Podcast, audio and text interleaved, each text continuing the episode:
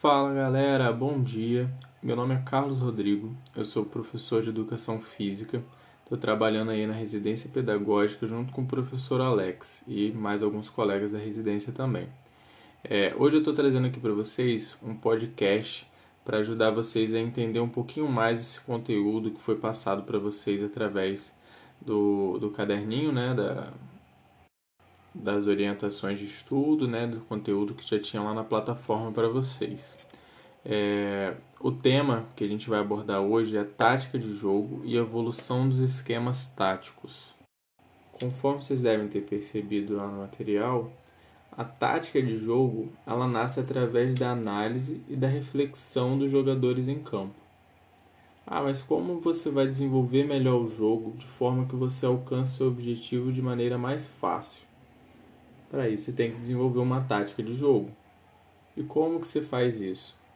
Simples. É só organizar os jogadores de forma mais produtiva possível. O problema é que não é tão simples assim. O jogo está sempre em movimento. Os outros times também analisam e posicionam seus jogadores. Ou seja, organizar uma tática para o jogo requer bastante entendimento envolve uma série de coisas, como conhecimento é, sobre o esporte, um conhecimento relativamente aprofundado, é, conhecimento dos atletas do seu time, conhecimento dos atletas do time adversário, do clima onde o jogo vai ocorrer, etc. A apostila diz que a base para se montar um esquema tático é organizar o time em defesa, meio e ataque. E essa é realmente a base que os, os técnicos utilizam para é, organizar o esquema tático dos seus times. Vamos encarar isso numa disposição espacial. Os jogadores eles vão ser enumerados dentro do campo para a gente compreender melhor a organização teórica da atividade. As posições elas são enumeradas para ajudar os jogadores a se localizar no campo. Vocês devem ter reparado isso já em algum esquema tático, na exposição de algum esquema tático na televisão, isso sempre acontece. Aí eles mostram um campo virtual, mostram o posicionamento dos jogadores, né, com o número da camisa ou simplesmente o número do, da posição do jogador. Enfim, galera, toda essa enumeração é só para gente é, posicionar os jogadores dentro de campo só para a gente poder entender, para eles mesmos poderem entender as posições. A tática de jogo, é, ela tem totalmente a ver com as decisões que ocorrem durante e antes do jogo. Então, é sempre quando você vê o técnico ali conversando com o time antes, ou então quando ele chama o time durante o intervalo para conversar, ele está passando o quê? Passando tática de jogo. Se vocês nunca repararam nisso, podem reparar. E com base na organização básica de um time, os treinadores vão desenvolvendo esquemas táticos de acordo com seus interesses.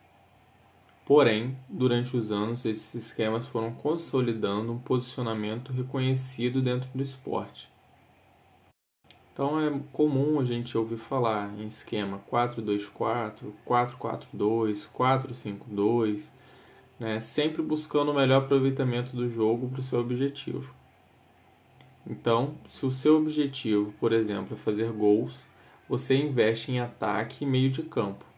Se seu objetivo é evitar tomar gols, você tem que investir na defesa, e assim sucessivamente, conforme seu objetivo. Para a gente poder visualizar esse conteúdo melhor, vamos imaginar um retângulo da quadra ou retângulo do campo.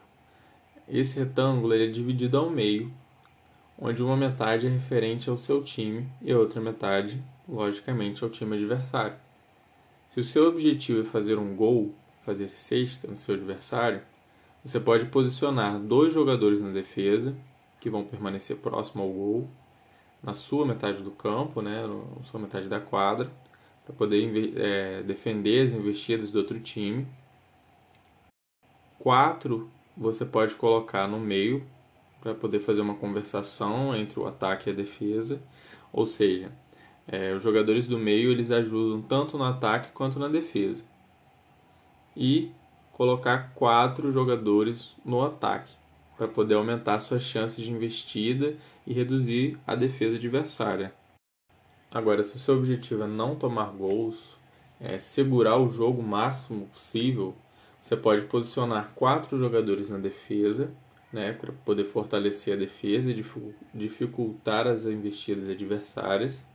Colocar quatro jogadores no meio para poder ajudar a segurar o jogo e ajudar a defesa também. E dois jogadores você vai colocar no ataque, né, porque eles vão intensificar suas investidas. Obviamente, se fizer um gol, se fizer uma cesta, não vai ser nada ruim para o seu time mas você quer intensificar a investida para poder segurar o time adversário na defesa. Né? Então, se o seu jogador está partindo por ataque, o outro time vai ter que investir na defesa. Isso vai deixar a sua defesa mais forte.